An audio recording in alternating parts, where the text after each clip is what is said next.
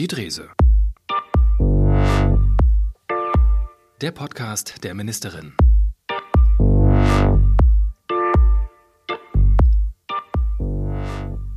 Ja, herzlich willkommen zur dritten und zugleich letzten Folge in diesem Jahr mit äh, Stefanie Drese und Jan Faglas. Und mit den aktuellen Themen des Ministeriums für Gesundheit, Soziales und Sport eine mächtige Erkältungswelle rollt durch unser Land. Atemwegserkrankungen bestimmen das Geschehen. Grippe, RS-Virus, Corona, alles schnieft, alles hustet. Volle Wartezimmer, wenn man überhaupt reinkommt. Massenhafte Krankmeldungen, vor allem Kinder und ältere Menschen sind betroffen im Moment. Die Infektzahlen und vor allem auch die Geschwindigkeit des Anstiegs sind höher als in den Jahren zuvor. Auch die Schwere der Erkrankung scheint ähm, stärker zu sein. Und deshalb schon mal gleich die erste Frage an dich. Warum sind derzeit so viele Kinder betroffen? Ja, ich möchte ganz an den Anfang einen großen Dank an all diejenigen senden, die beispielsweise in Kinderarztpraxen die große Anzahl von besorgten Eltern und den kleinen Patientinnen und Patienten gerade zu bewältigen haben. Es spielt da natürlich auch mit rein, dass wir in den letzten zwei Jahren weniger Kontakte untereinander hatten, uns im Winter weniger mit anderen Krankheiten angesteckt haben, weil wir eben auch die Hygienemaßnahmen wegen des Coronavirus sehr hoch gehalten haben, was nach wie vor notwendig und richtig ist. Bei dem RS-Virus ist es beispielsweise so, dass es ein Virus, das in jedem im Winter auftritt, das bei Kindern oder Vorerkrankten auch zu schweren Verläufen, Krankheitsverläufen führen kann. Mhm. Und dadurch, dass es im letzten Jahr fast gar keine Welle gegeben oder eine sehr geringe Welle gegeben hat, sind dies Jahr also nicht nur die Null- und Einjährigen Kinder betroffen, so wie in jedem Winter, die also das erste Mal mit dem Virus in Kontakt treten, sondern auch noch die Zwei- und Dreijährigen, die dann letztes Jahr eine solche Welle nicht miterlebt haben. Und allein dadurch sind schon eine höhere Anzahl von Patientinnen und Patienten sowohl bei den äh, niedergelassenen Ärzten als auch bei schweren Verläufen dann eben auch in den, in den Krankenhäusern. Ja.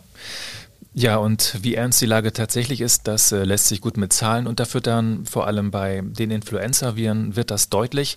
Insgesamt wurden ja unserem Lagos bis zur vergangenen Woche mehr als 5000 Influenza-Infektionen gemeldet. Damit hat sich die Zahl der erfassten Fälle verdoppelt im Vergleich zur Woche davor. Und das ist übrigens auch ja zugleich der höchste jemals erfasste Wert. Und was ich besonders krass finde, wenn man mal zurückschaut, im gleichen Zeitraum des Vorjahres waren es nur acht Fälle und in der Saison davor elf. Also das ist schon, schon, schon heftig. Und nochmal die Frage an dich als Gesundheitsministerin. Wir überwachen das alles, was mit Erkältungskrankheiten zu tun hat. Wie machen wir das und äh, was steckt dahinter? Ja, wir treffen uns im Gesundheitsministerium mit den Gesundheitsexpertinnen und Experten, die unser Land auch während der Corona-Zeit äh, beraten haben. Das sind beispielsweise Professor Reisinger von der Uni Medizin Rostock, Professor Kaderali und Hübner von der Uni äh, Greifswald und eben auch vom Landesamt für Gesundheit und Soziales, Frau Dr. Littmann die über den öffentlichen Gesundheitsdienst wacht in jeder ähm, Grippewelle, auch vor Corona schon unsere Ansprechpartnerin war und dort erheben wir in einem sogenannten ARE-Surveillance-Bericht. Das mhm. klingt sehr kompliziert, heißt aber, dass es um Atemwegserkrankungen beispielsweise geht. Jedes, äh, jede Woche die Meldungen von ausgewählten Kindereinrichtungen, von Krippenkindergärten, aber eben auch von niedergelassenen Ärzten, die Proben einschicken und daraus können wir genau erkennen, dass in diesem Jahr eine sehr heftige Grippewelle uns erwischt hat. Die Zahlen hast du vorhin genannt, die da im, im Vergleich sind. Und sie äh, ist auch viel früher in Mecklenburg-Vorpommern bundesweit angekommen. Sonst hatten wir den Anstieg der äh, Influenza-Erkrankten meistens Mitte Januar. Jetzt haben wir es eben schon, ähm, ja, seit, seit Anfang, Mitte November sind wir da schon. Ja mittendrin in dieser ganz heftigen Grippewelle. Und einmal in der Woche, wie gesagt, sind die Zahlen äh, aktuell, die wir uns angucken. Und der Anstieg zwischen der letzten und dieser Woche ist eben auch nochmal so, dass man wirklich von einer sehr heftigen Grippewelle reden kann. ich weiß nicht, wie dir das geht, in meinem Umfeld, in meinem Freundes-, in meinem Bekanntenkreis überall schnieft und hustet es. Es wird jetzt eben auch viel nachgeholt, weil unser Immunsystem die letzten Jahr, zwei Jahre zum Glück nicht so viel zu tun hatte, aber jetzt kommt eben alles auf einmal. Das ist genauso, also ich, gefühlt jeder zweite rundherum, Familie, Freundeskreis, Kollegium, liegt flach. Ja, auch zu Hause im Moment echt angespannt. Das ist ja quasi ein Spiel für die ganze Familie sozusagen. Das kannte ich so auch noch nicht. Mhm. Das ist aber auch nicht zu ändern. Es ist so, wie es ist. Die Situation ist da, aber wir fragen uns natürlich, oder was können wir, was kannst du, was kann ich, was können wir alle in der jetzigen Situation überhaupt äh, tun? Naja, ich würde gar nicht sagen, dass in der Situation nichts zu ändern ist. Also äh, besonders stark betroffen sind wir im Moment von, äh, der, von Grippeviren. Und gegen die Grippe gibt es die Möglichkeit, sich impfen zu lassen. Diese Impfung macht auch jetzt noch Sinn. Also ne, da wirklich entweder beim, bei dem Hausarzt, bei dem Impfarzt im, im Umfeld nochmal vorstellig zu werden und sich gegen Grippe zu impfen, damit der Schutz im Körper aufgebaut werden kann, wenn man die Grippe noch nicht hat, dass es einen auch äh, gar nicht erwischt. Aber es geht natürlich auch in diesem Jahr wieder darum, besonders rücksichtsvoll miteinander umzugehen. Corona ist ja auch noch nicht weg, das spielt nach wie vor eine Rolle. Deswegen will ich nochmal unterstreichen, warum wir uns auch dafür entschieden haben, die Maskenpflicht beispielsweise beispielsweise im öffentlichen Personennahverkehr in Mecklenburg-Vorpommern weiter aufrechtzuerhalten. Dort kommen viele Menschen auf engem Raum zusammen. In jeder Station steigt wieder jemand ein äh, oder steigt aus. Vielfach kann ich mich auch nicht entscheiden, will ich dann wirklich Bus und Bahn nutzen, sondern ich muss es nutzen. Anders könnte ich zum Beispiel entscheiden, will ich an ein Konzert gehen, ja oder nein, was auch nicht schön ist. Aber da habe ich noch eine eigene Entscheidung. Beim äh, ÖPNV ist das nicht so. Und auch wenn ich Krankenhäuser oder Pflegeeinrichtungen besuche, gibt es nach wie vor noch die äh, Pflicht, eine Maske in Mecklenburg-Vorpommern zu tragen. Das finde ich auch nach wie vor richtig und es hilft uns eben nicht nur im Umgang mit Corona, sondern eben auch bei den äh, Atemwegserkrankungen. Stimmt, Corona ist ja auch noch da und auch fordert auch sein Tribut. Ja, auch da sind wir am Anfang der Winterwelle. Auch die Zahlen gucken wir uns ja ganz genau an. Wir haben eine sehr heftige Herbstwelle gehabt. Dann waren wir eine Zeit lang so, dass die Zahlen bundesweit zurückgingen und wir uns alle schon ein bisschen entspannt haben. Aber es heißt in diesem Winter eben weiterhin Obacht zu haben und sich an die äh, Regelungen zu halten, zu lüften, Abstand zu halten, da wo es geht. Und insgesamt für alle Erkrankungen gilt natürlich, das Immunsystem möglichst zu stärken, sich ausgewogen zu ernähren, ausreichend zu schlafen, an die frische Luft zu gehen, die Hände regelmäßig zu waschen, aber sich eben auch draußen beim Sport und Spiel an frischer Luft zu bewegen. Gutes Stichwort. Bewegung bringt uns zum nächsten Thema. So ein Zufall. Diese Übergänge. Bewegung bzw. Bewegungsgipfel, der hat vor kurzem in Berlin in der altehrwürdigen Max-Schmeling-Halle stattgefunden. Alle Sportministerinnen und Minister der Länder waren dabei, du natürlich auch. Ebenso Bundesgesundheitsminister Karl Lauterbach. Sehr sportbegeistert hat er sich präsentiert mit Trainingsjacke, ja, und auch Bundesinnenministerin Nancy Faeser war da. Der organisierte Sport natürlich war vertreten durch den Deutschen Olympischen Sportbund und die, die Deutsche Sportjugend. Und es gab eine Gipfelerklärung am Ende. Da steht drin, der Bewegungsgipfel ist ein Signal des Aufbruchs. Klingt erstmal sehr theoretisch und wie eine Ankündigung, aber Steffi, was bedeutet das konkret? Ja, die Gipfelerklärung klingt natürlich noch wenig konkret, aber es steckt ganz Konkretes äh, da schon drin. Es hat zum einen die Beratung gegeben, einmalig, glaube ich, mit acht Bundesministerien, die sich zum Thema Bewegung und Sport bekannt haben. Also nicht nur die Bundesinnenministerin, die ja für Sport primär zuständig ist, sondern allein der Umstand, dass der Bundesgesundheitsminister dabei war und auf äh, die Wichtigkeit von Bewegung nochmal hingewiesen hat übrigens mit einem, wie ich finde, sehr guten Argument. Er ist äh, eingestiegen in das Thema und hat gesagt, stellen Sie sich vor, wir würden ein Medikament erfinden, das 40 Prozent äh, des äh, Herzinfarktrisikos senken kann, den Kreislauf stärkt und äh, Schlaganfall und ähnlich. Also hat viele Erkrankungen aufgezählt, die mit Bewegungsmangel einhergehen, dass man die reduzieren könnte. Und dann ist er eben zu dem Punkt gekommen, gegen all dieses hilft Sport. Mhm. Ähm, es war ähm, das Bundesfamilienministerium dabei, das beim Thema Ganztag ähm, natürlich Bewegung und, und Kinder miteinander verbindet. Also neben dieser reinen Gipfelerklärung hat es einen Einstieg in eine Arbeitsgruppe gegeben, an der wir uns auch beteiligen. Und da geht es dann also konkret um die Umsetzung von Projekten, die zum einen der Bund unterstützt, was Bauministerium bei der Frage Erneuerung von Sportstätten, wie gesagt, das Familienministerium mit Ganztag. Da sind wir in den Ländern jetzt auch gefragt, unsere jeweiligen Programme zu ergänzen, um das, was dort vom Bund dann gefördert wird. Und das Thema Bewegung eben über allem steht, weil es mit Gesunderhaltung einhergeht. Genau, also gibt es, du hast es kurz angedeutet, schon auch greifbare Vorschläge für uns, für unseren Sport in Mecklenburg-Vorpommern? Ja, also wir haben ja in Mecklenburg-Vorpommern beispielsweise 600 Kooperationsprojekte, bei denen Vereine vor Ort in der Schule Kinder in äh, Bewegung bringen. Sowas passt eben auch in die Überlegungen des äh, Bundes jetzt genau rein und daran wollen wir anknüpfen. Wie können wir sowas noch verbessern? Wie können wir es ausbauen? Wie können wir es verstetigen? Und ähm, dieser Gedanke, dass alle Ressorts gemeinsam Verantwortung auf Bundesebene für das Thema Sport übernehmen, das soll sich natürlich auch zwischen den Ressorts der Landesregierung so widerspiegeln. Okay. Apropos Bewegung.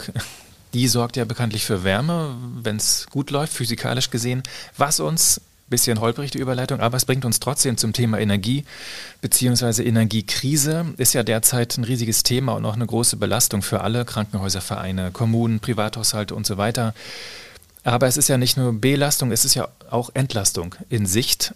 Allerdings gibt es gefühlt jeden Tag ein neues Programm von Bund oder Land, das für Hilfe sorgen soll. Da sieht ja nicht mehr jeder durch. Diverse Preisdeckel sind angekündigt. Steffi, hast du noch den Überblick? Ja, doch, das, das denke ich schon. Das Leben ist eben auch sehr vielfältig in dem Bereich, in dem wir überall Energie verbrauchen. Und deswegen müssen dort viele Dinge bedacht werden. Doch ich würde behaupten, ich habe da noch den Überblick. Das beruhigt mich. und äh, deshalb die nächste Frage, welche konkreten Hilfen sind also geplant und für wen? Ja, beispielsweise geht es ja um die äh, Energiepreisbremse, die beinhaltet eben neben Gas und Strom, dass es festgelegte äh, Höchstpreise für 80 Prozent des Verbrauchs bei Privathaushalten, aber eben auch bei Unternehmen, bei ähm, Einrichtungen des sozialen äh, Bereiches gibt. Dort soll es einen äh, Deckel geben und dann ist in den Beratungen, da hat sich auch Mecklenburg-Vorpommern sehr intensiv eingesetzt, eben auch die Frage, Heizöl und Pellets, es gibt ja noch andere Heizmöglichkeiten, ja. sind äh, dort mit erfasst, damit jeder auf der einen Seite natürlich ein gewisses Einsparen selbst erbringen muss, aber für einen äh, Grundbetrag, also von 80 Prozent Verbrauch des letzten Jahres, dann weiß, welches sind die Preise, womit kann ich da festrechnen. Und was unternimmt unser Land, unser Bundesland nun äh, konkret? Ja, also wir gucken uns zum einen an, wo hilft der Bund. Beispielsweise bei Krankenhäusern und Pflegeeinrichtungen hat äh, der Bund einen, einen Sondertopf nochmal aufgelegt.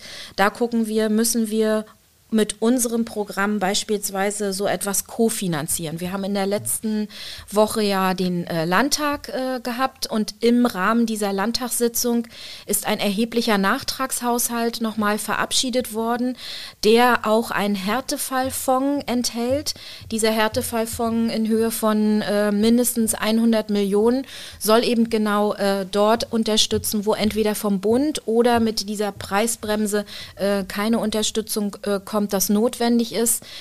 Oberstes Ziel für uns ist es genauso wie in der Corona, wie in allen anderen Krisen, die Strukturen des Landes zu erhalten. Und, und mich als Sozialministerin treibt natürlich um, wie kommen Krankenhäuser, Pflegeeinrichtungen, aber auch unsere sozialen Einrichtungen bis hin zur Frage, wie kommen unsere Vereine, wie können wir diese Struktur unterstützen, wie kommen die durch die Krise. Na genau, wie können wir den unseren Sozialbereich dann tatsächlich unterstützen? Wie können wir da helfen? Ja, in diesem Härtefallfonds sind nochmal mindestens 10 Millionen enthalten für genau den Bereich Kultur, Sport und soziale Einrichtungen. Da sind neben Beratungsstellen beispielsweise, äh, die wir ja flächendeckend im Land haben und die auch mit äh, erhöhten Preisen äh, zu tun haben, auch die Tafeln mitgedacht. Ähm, auch da können wir zum Glück wieder auf die ein oder andere Erfahrung aus der Corona-Zeit bauen. Kleine Vereine haben wir während Corona gut über die Ehrenamtsstiftung unterstützen können. Und ich bin sehr dankbar, dass wir diese Ehrenamtsstiftung im Land haben, die über diese Mittel jetzt auch mit einfacher Antragstellung den Tafeln beispielsweise etwa ähm, helfen kann, dort entgegenkommen soll. Die Sportvereine sollen sich mit Mitteln aus diesen 10 Millionen über den LSB auch zumindest die Sportvereine, die selber Träger von, von äh, Sportstätten, von Einrichtungen sind, ähm, dort helfen können. Die Jugendhilfe über ähm, mhm. diese Mittel des sozialen Bereichs. Also es zeigt sich allein an dieser Aufzählung schon, in wie vielen Bereichen wir dort äh, uns angucken müssen, wie kommen die Strukturen durch diese Zeit. Da gibt es ja auch ganz unterschiedliche Mechanismen. Einige werden finanziert über Krankenkassen, über Pflegekassen, über ähm, die äh, Landkreise. Dort hat es auch nochmal einen Kommunalgipfel gegeben. Also zurzeit dreht sich wirklich fast alles in Schwerin rund um das Thema, wie kommen wir gut durch diesen Winter. Licht am Ende des Tunnels. Das ist auf jeden Fall zu sehen. Wie kommen wir denn von diesem doch eher harten Thema zu dem letzten Teil dieser Folge, nämlich zur Entweder-Oder-Rubrik? ja, also bei der, bei der, bei der äh, Energiepreisbremse haben wir eben nicht entweder Gas oder Strom, sondern da ist beides mit enthalten und Heizöl und, und Pellets auch. Von daher würde ich sagen, du hast heute schon so sehr elegante Übergänge von einem Thema zum anderen gefunden. Ich vertraue dir, du wirst das bei dem Thema jetzt auch hinkriegen. Nein, jetzt kommt nämlich einfach unser Jingle. Entweder oder. Du kennst wie immer die Fragen nicht. Nein, und ich bin wie immer sehr angespannt. Ich habe mich auch beim dritten Mal noch nicht daran gewöhnt. Das kann auch gern so bleiben. Das ist genau der Sinn der Sache.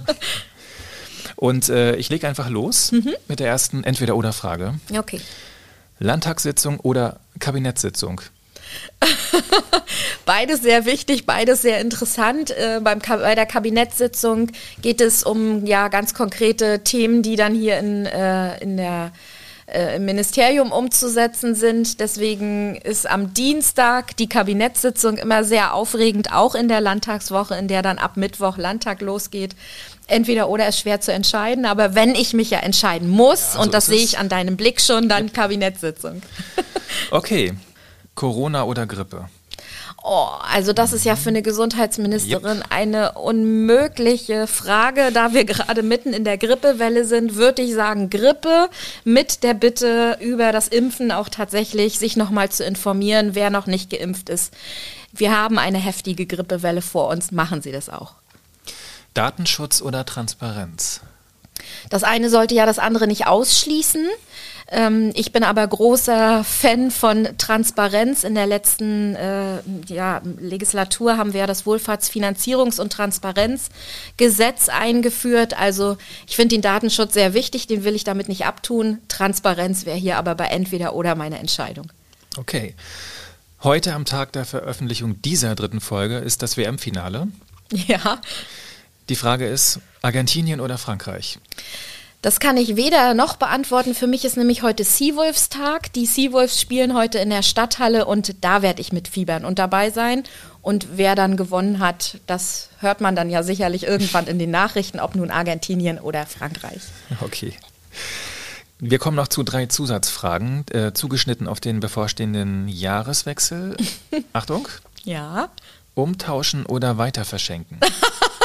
oh, das ist ganz böse, aber ich bin eher die Weiterverschenkerin was? als die Umtauscherin. Wirklich? Ja. okay, wieder was gelernt. Bleigießen oder Feuerwerk? Bleigießen und ich weiß schon vorher immer, was ich gern sehen möchte und tatsächlich erkenne ich das in den Figuren dann auch. Also da ist ja hinten steht immer drauf, was was Positives bedeutet und was Negatives und wenn ein Hufeisen was Positives ist, dann sehe ich das Hufeisen auch, auch wenn am Tisch kein anderer darin ein Hufeisen erkennt. Das ist auch eine Taktik. Ja. Ich sehe nur immer irgendwelche Geschwüre und mache mir dann Sorgen. Ja, genau. Du musst vorher ne, dir schon vorstellen, was du sehen willst. Dann klappt das auch.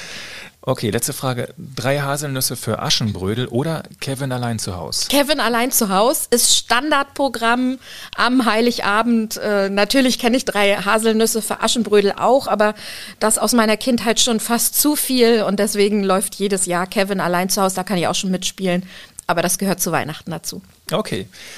Dann bleibt noch einmal kurz der Hinweis auf die übliche Mailadresse, wenn Sie uns schreiben wollen, beschimpfen wollen, Kritik, Fragen, Sorgen, Nöte, Lob. Das Ganze bitte an podcast.sm.mv-regierung.de. Und dann sind wir auch schon leider ja am Ende dieser letzten Folge des Jahres und wir sagen Tschüss, wir sagen aber auch Frohe Weihnachten und guten Rutsch. Wir hören uns im nächsten Jahr. Danke. Tschüss. Tschüss. Die Drese. Der Podcast der Ministerin.